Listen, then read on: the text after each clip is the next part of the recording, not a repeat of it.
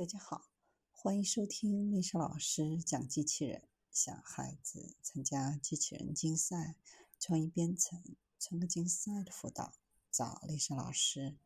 欢迎添加微信号幺五三五三五九二零六八，或搜索钉钉群三五三二八四三。今天丽莎老师给大家分享的是太空维修工来了。MEV-2 自动航天器成功对接卫星，有望延长老化卫星的使用寿命。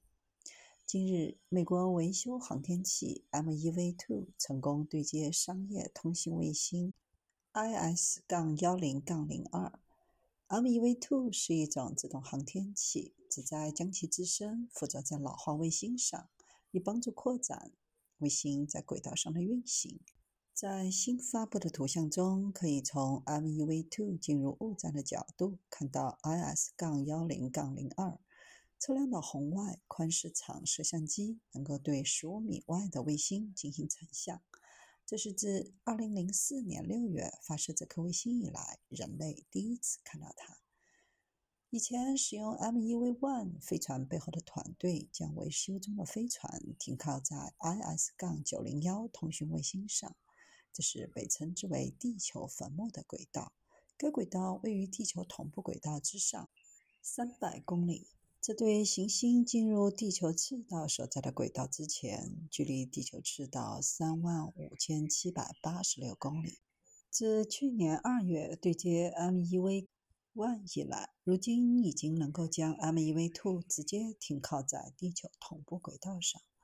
在轨道上创造一个全新的卫星寿命延长服务，不仅可以运行一个，还可以运行两个。借助这些功能，就可以实现全新的任务类别。对于 MEV-2 将在与 IS-10-02 相连的轨道上停留五年，从而使其保持活动状态，并在轨道上运行。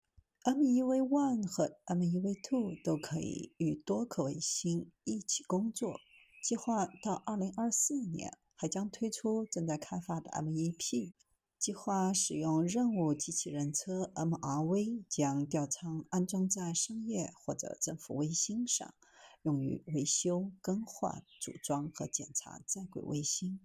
从2025年开始，计划开始为在轨卫星提供燃料，并从附近的高价值卫星中清除轨道碎片。正在考虑使用 MRV 的机械臂从轨道上清除碎片以及太空垃圾。目前正在集中精力探索如何利用任务型机器人车辆的机器人手臂功能来提供这些功能。可以将某些新工具集成到该机器人手臂的末端。以便与之交汇，捕捉需要从地球同步轨道移走的物体。从2030年开始，还计划开始在轨组装和制造技术，这样就能够克服火射发电对航天器设计造成的负担，从而在太空中产生新的各种可能性。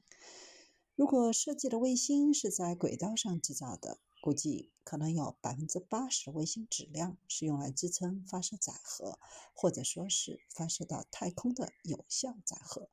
这是当前航天器设计的重要组成部分。